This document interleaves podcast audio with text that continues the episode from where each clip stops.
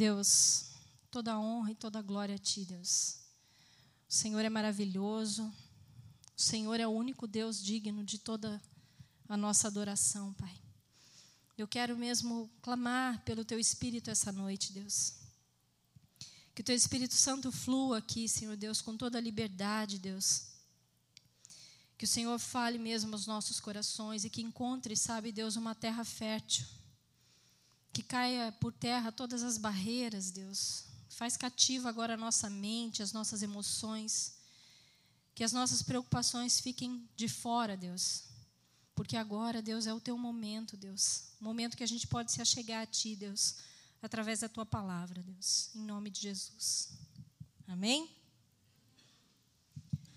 Lucas Lucas 5, do versículo 1 ao versículo 11.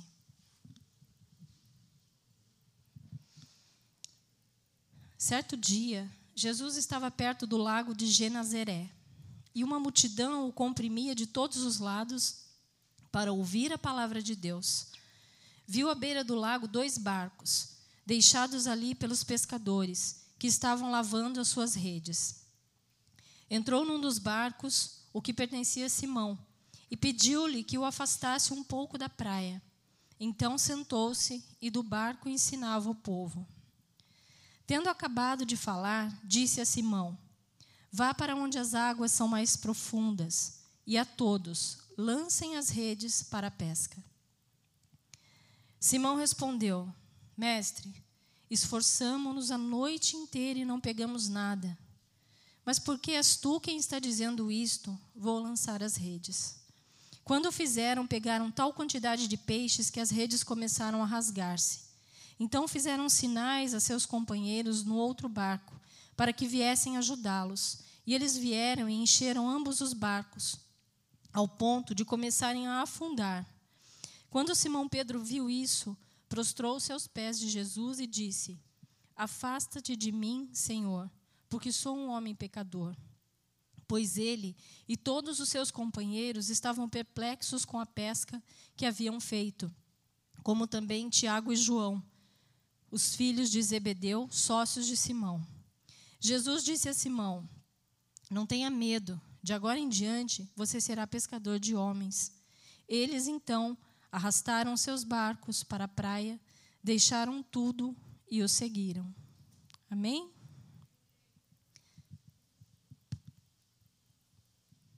A gente sabe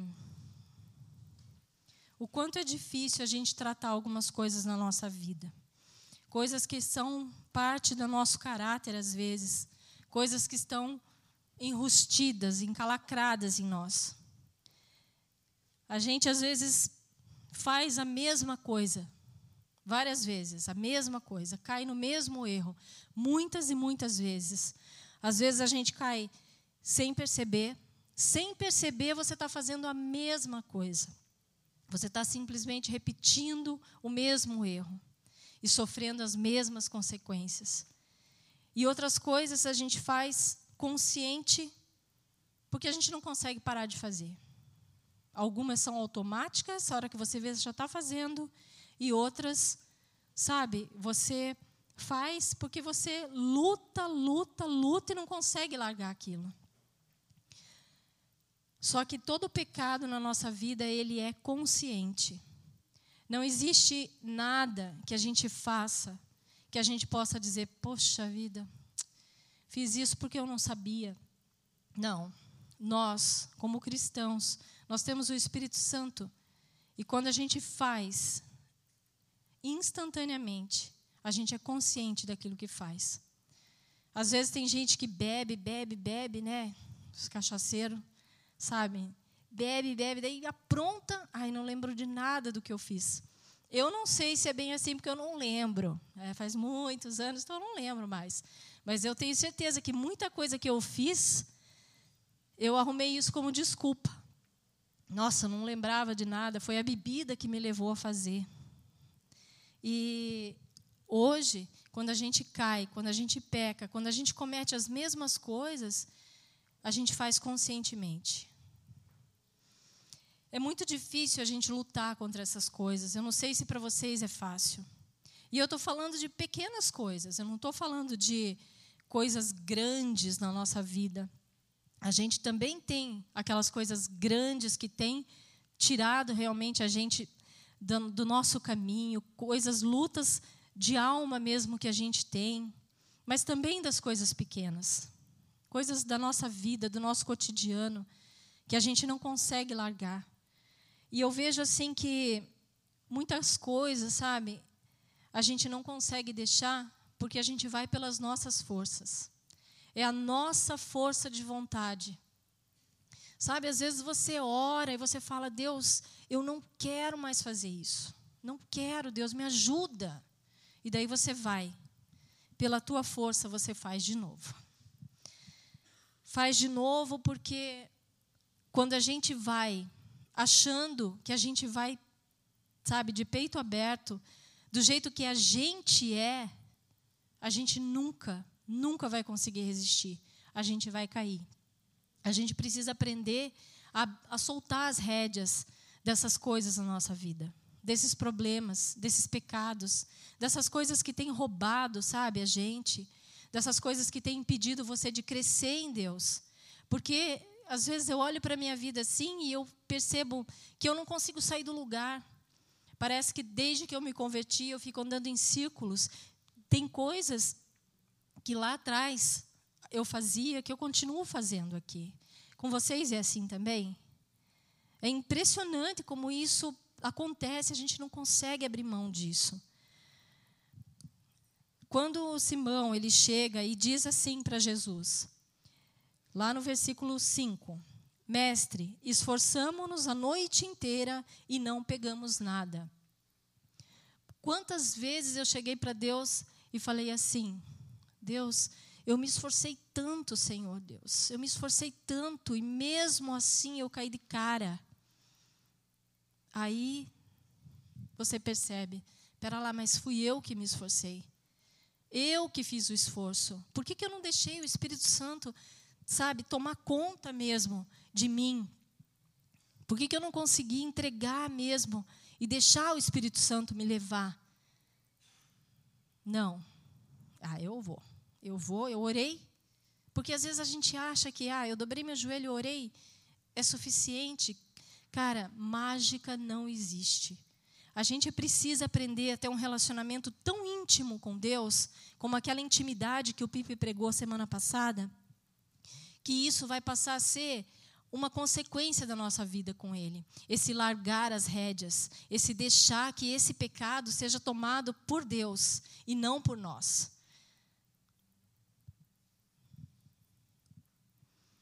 Quando a gente faz esse esforço, a gente cai, mas quando Deus entra e se esforça por nós, aí a gente não cai. Eu creio nisso, vocês creem nisso? Deus é maravilhoso, gente, é maravilhoso. E Ele é um Deus que Ele não quer que a gente viva pecando. Muito pelo contrário, Ele é um Deus santo. E é isso que Ele espera de nós: santidade. Que a gente busque isso, santidade na nossa vida, retidão. Sabe, às vezes a gente ouve assim: ah, a Gólgota é uma igreja de bunda suja. É mesmo, é uma igreja de bunda suja, mas só que a bunda suja ela pode ser limpa todo dia. A gente não precisa andar com a bunda suja, a gente pode limpar. Essa igreja é uma igreja de bunda suja porque é tudo escancarado. Amém. Só que a gente não pode aceitar isso para a nossa vida. Se a tua bunda está suja, hoje é dia de você limpar. Se a minha está suja, hoje é dia de eu limpar. A gente não precisa caminhar com Deus dessa maneira.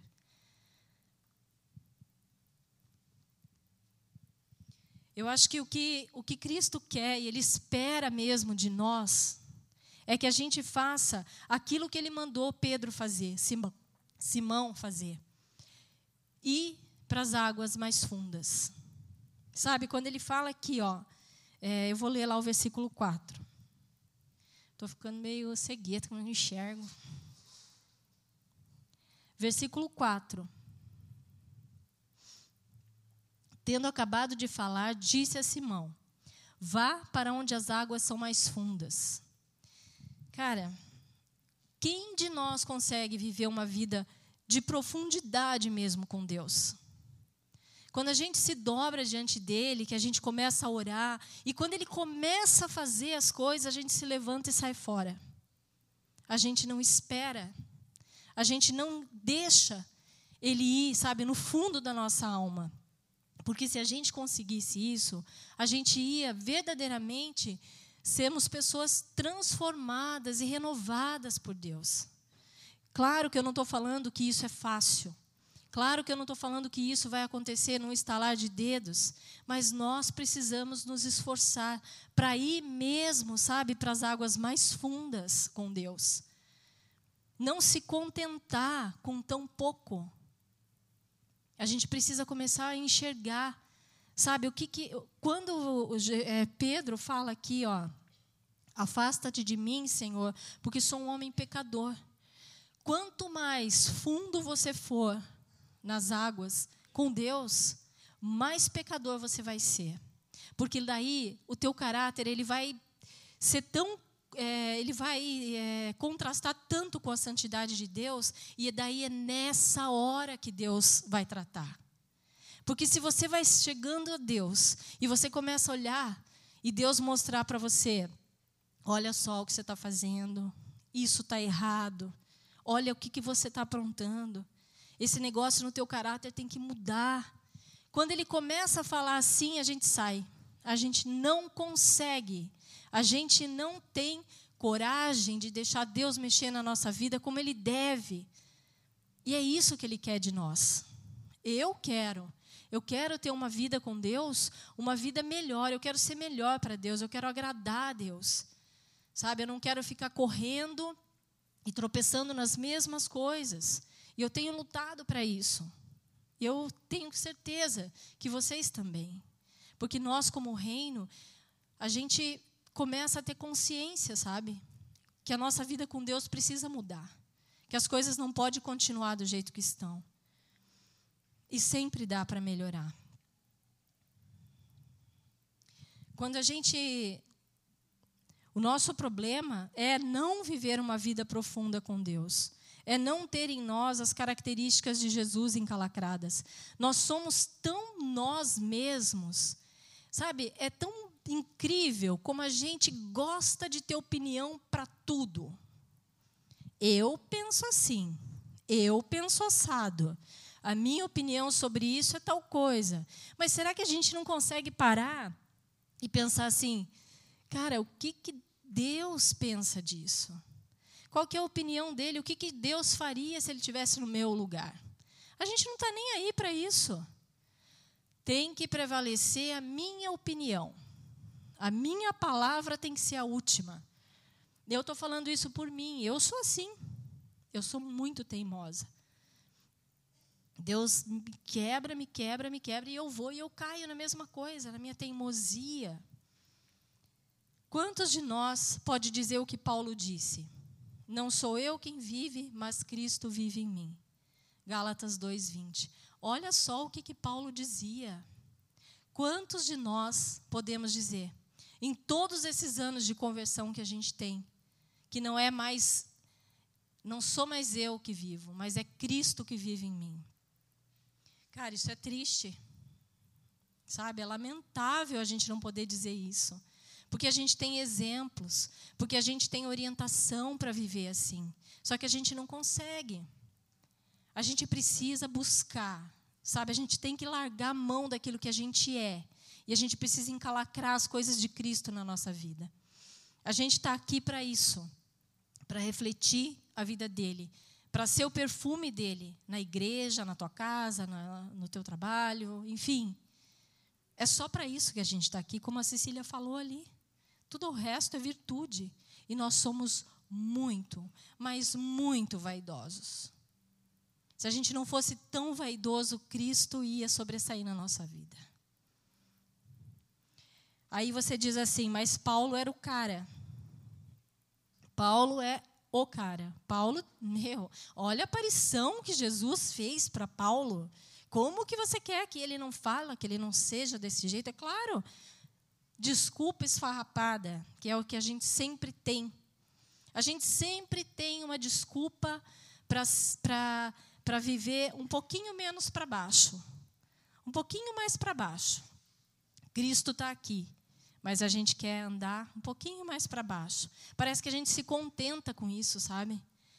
Está errado, a gente não pode se contentar com isso. A gente tem que buscar a santidade na nossa vida, a gente tem que deixar Cristo prevalecer na nossa vida, as características dele em nós.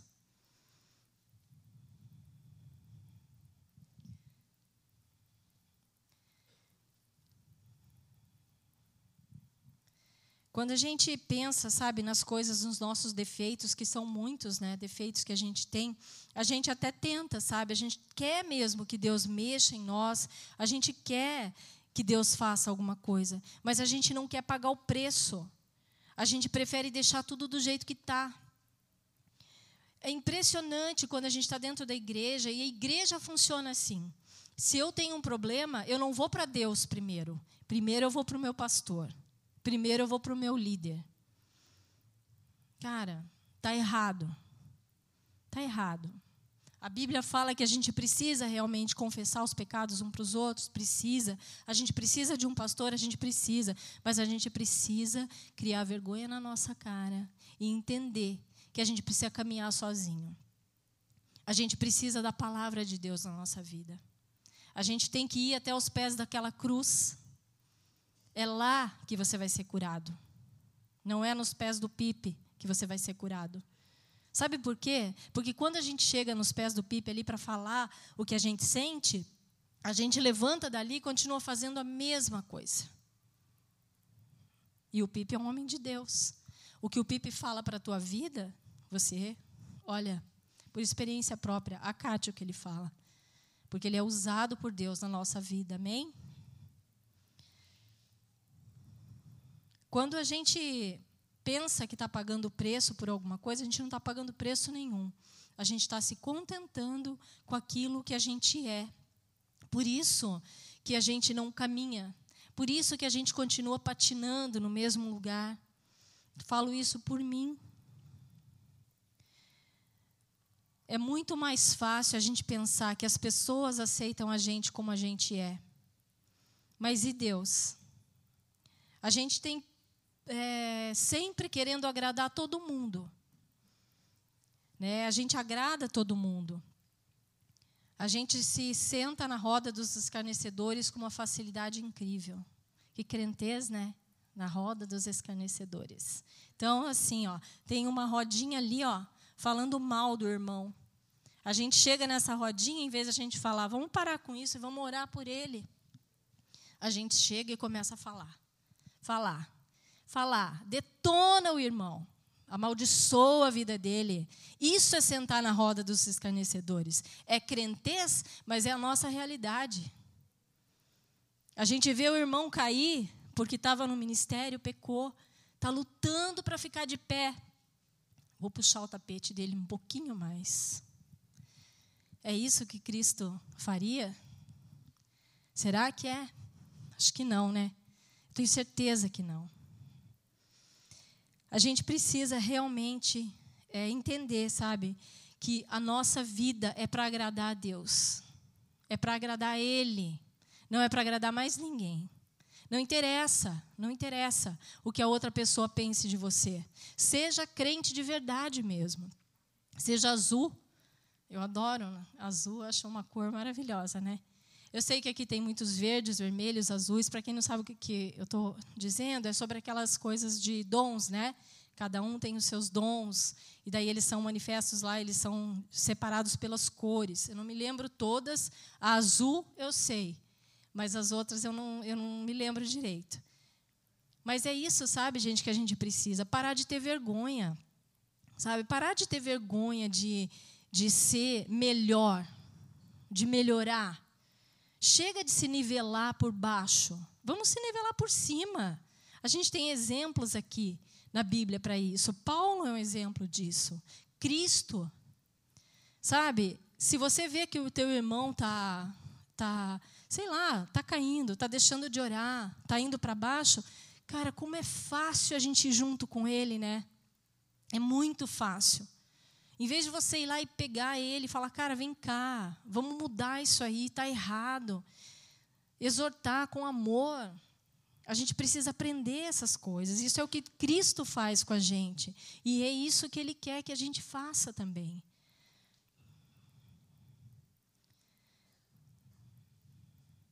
A gente tem que deixar de se preocupar com o que a gente não pode fazer e pensar o que eu posso experimentar do Senhor quando eu soltar as rédeas da minha vida e deixar Cristo viver em mim.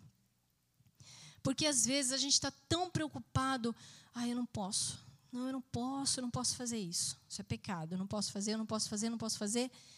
Daí a gente esquece, sabe, de experimentar e pensar assim, cara, como que vai ser se eu parar com isso?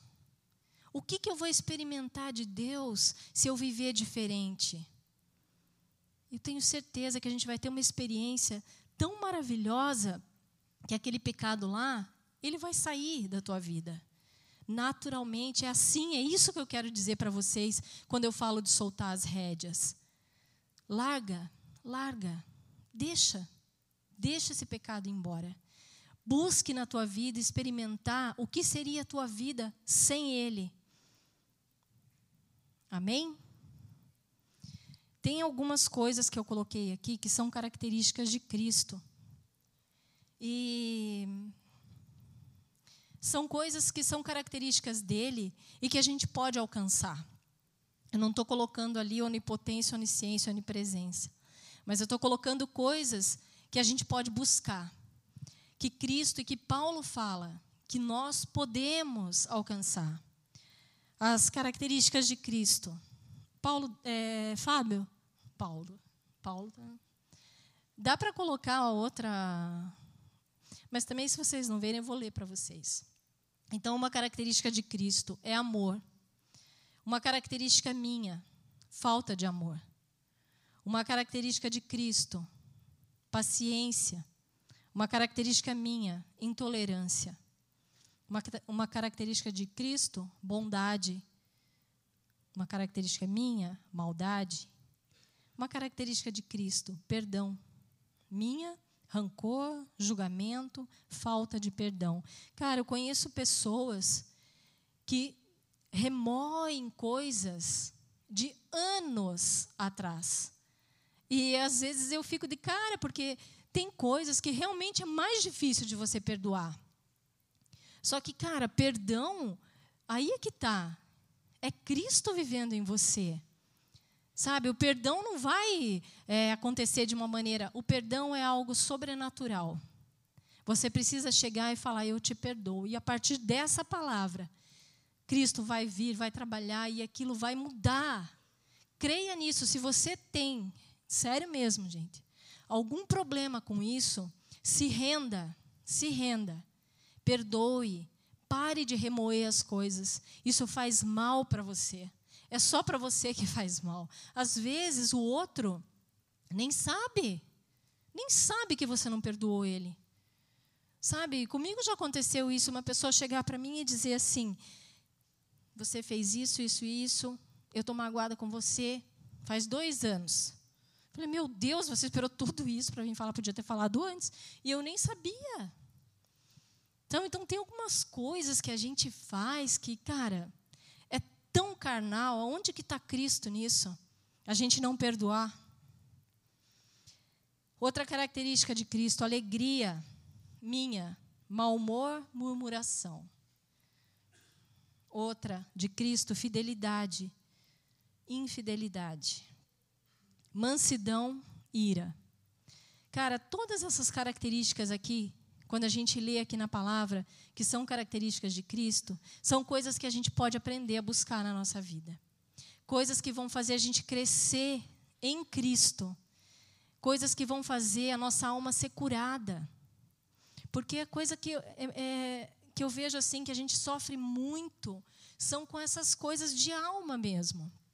Sabe, às vezes a gente não sofre com é, problemas financeiros, é, problemas, sei lá, de relacionamento, de namorado, de casado, mas eu vejo que o maior problema do ser humano é a alma. É não deixar Cristo chegar e entrar e tocar, sabe? Tocar e curar. Porque isso dói. Porque isso custa caro. mas pague o preço. Porque quando você pagar o preço, você vai transformar a tua vida e vai transformar a vida de quem está do teu lado. Podemos perceber o quanto não temos deixado Jesus viver em nós. Quando fazemos essas comparações. Quando eu coloco ali as características de Cristo e eu coloco as minhas, eu vejo, meu Deus, como eu estou longe. Longe de dizer o que Paulo disse, que não sou mais eu quem vivo, mas Cristo vive em mim. Mas eu quero isso para a minha vida. Eu quero essas características, eu quero buscar isso. Vai ser difícil? Vai, vai ser difícil. Mas eu tenho certeza que isso vai melhorar a minha vida, vai melhorar a vida da minha família, da minha igreja. Então, assuma esse compromisso também. Melhore, queira melhorar. Queira, queira sair de onde você está. Queira, sabe, aquilo que está aqui. Se nivele por cima. O nosso padrão é Cristo. O nosso padrão não é o irmão. O nosso padrão não é você, porque você morreu e você nasceu de novo em Cristo. Amém? Então você não tem mais que se nivelar pelo que você foi, mas pelo que você é e pelo que Cristo vai fazer você se tornar. Para a gente começar a tentar deixar Cristo viver em nós e para a gente buscar essas mudanças, tem, tem três coisas básicas e práticas que a gente pode fazer. Tão práticas, gente, tão práticas e tão difíceis mais práticas. A primeira delas é a leitura da Bíblia. Cara, eu conheço gente que não lê a Bíblia. Vocês conhecem gente que não lê a Bíblia? Cara, é muito difícil ler a Bíblia. Eu prefiro ler um monte de outros livros, não é? Ler a Bíblia é complicado. Mas quando você pega e vence, sabe? Aquele fala: não, não, não, então tá, então Cristo, agora vamos lá, vamos ler a Bíblia. Aquilo é de uma é, de, uma, de um enriquecimento, de uma satisfação, aquele contentamento que a Cecília falou ali, você tem ali na palavra de Deus. Sabe? Pode ser minutos, mas você sai dali cheio. É maravilhoso. E a gente não lê a Bíblia, mas olha o que, que fala lá. Pois a palavra de Deus é viva e eficaz, e mais afiada que qualquer espada de dois gumes ela penetra até o ponto de dividir alma e espírito, juntas e medulas, e julga os pensamentos e intenções do coração. Será que é por isso que a gente não lê a Bíblia? A gente gosta da gente do jeito que a gente está? Ou a gente quer mudança? Cara, se tirasse tudo da Bíblia e deixasse só isso aqui, já ia ser o teu remédio o meu remédio. Não é? Porque está falando aqui o que mais que a gente quer. A gente quer que Cristo desça e venha falar para nós. Ele já falou, está aqui, ó. Leiam a Bíblia, leiam. E eu digo para vocês, quando você lê a Bíblia é, fazendo uma devocional, ela vem e trabalha na tua vida e ministra e ministra, é maravilhoso. Quando você senta e lê a Bíblia como estudo, ela faz a mesma coisa. Porque é tão, tão maravilhoso. Vou colar esse negócio aqui. É tão maravilhoso você estudar, porque daí você começa a aprender, a conhecer aquele Deus que você serve. Sabe, a gente é tão chulé, tão chulé, que a gente tem a cara de pau de servir um Deus que a gente mal conhece. Não é? Obrigada.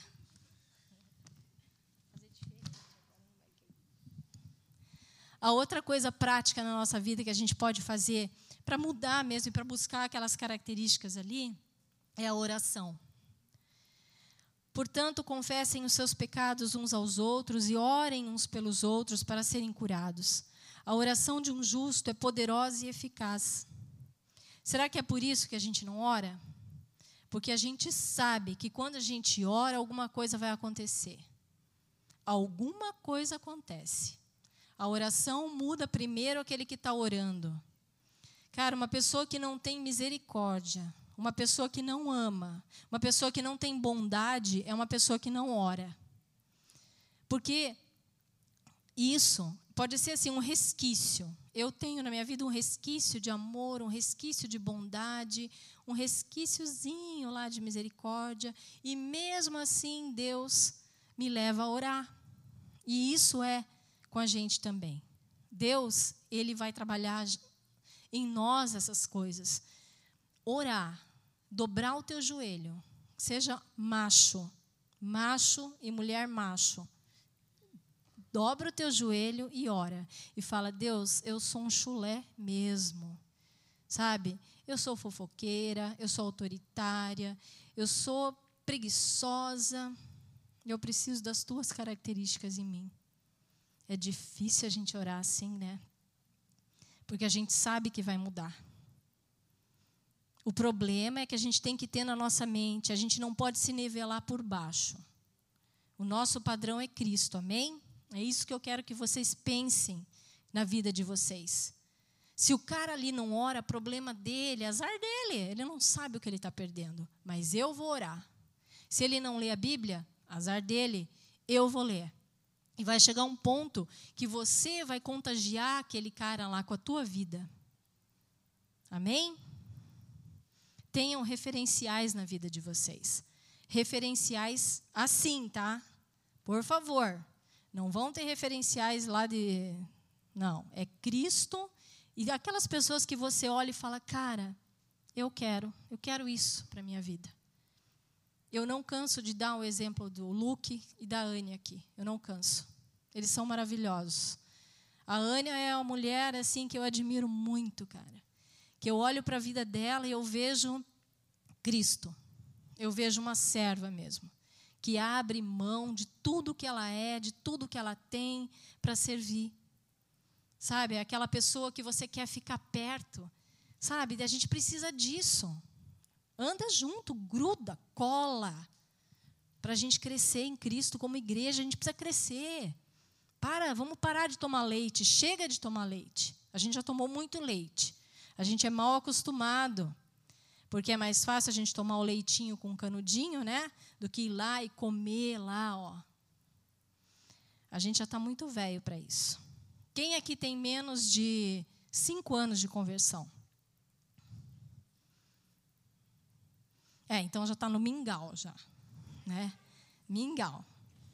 Você sabe que eu acho isso a maior besteira? Cara, eu acho isso uma besteira. Sabe por quê? Porque você pode se converter hoje e amanhã você ser um instrumento poderoso nas mãos de Deus. Vai depender de você. Não interessa o tempo que você tem de conversão, interessa o tempo que você tem com Deus. Amém? A outra coisa prática é a obediência. Porque nisto consiste o amor a Deus em obedecer os seus mandamentos, e os seus mandamentos não são pesados. Isso quer dizer que a gente é muito cara de pau. Porque tudo que vem de Deus a gente acha que é pesado. Ai, meu Deus, como é que eu vou ficar sem pecar? Ai, meu Deus, como que eu não sei o quê? Ai, meu Deus, como que eu vou orar? Ai, meu Deus, como eu vou ler a Bíblia? Cara, a gente murmura até para isso. Até para isso. Mas se ele está falando que não é pesado, não é pesado porque o fardo é dele, porque é ele que vive em você. Não é você, é ele. Nós podemos muitas vezes não saber o que Deus quer que façamos, mas com certeza sabemos sempre o que Ele não quer que façamos. É verdade ou não é? Quando a gente quer pecar, a gente faz de conta que não sabe, que Deus não quer isso para a gente. Não é? A gente dá uma engambelada, a gente acha, né? Que dá uma engambeladinha nele assim e ah, a graça depois, né? Deus de graça. Pelo amor de Deus, isso aí não é graça, isso é desgraça. É desgraça a gente achar isso, que a gente pode pecar, pecar, pecar, pecar, pecar, porque a gente tem a graça de Deus. Ah, por favor, a graça de Deus é algo muito precioso nas nossas vidas. É a graça transformadora. Não é aquela graça que se conforma, é a graça que transforma. Amém?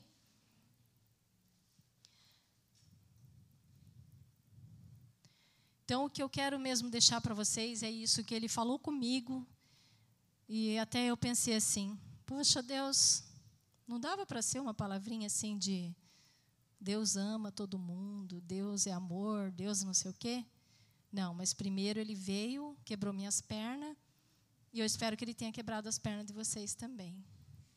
Porque esse é o Deus que transforma, que restaura, que muda, sabe? A gente não pode se conformar com aquilo que a gente é.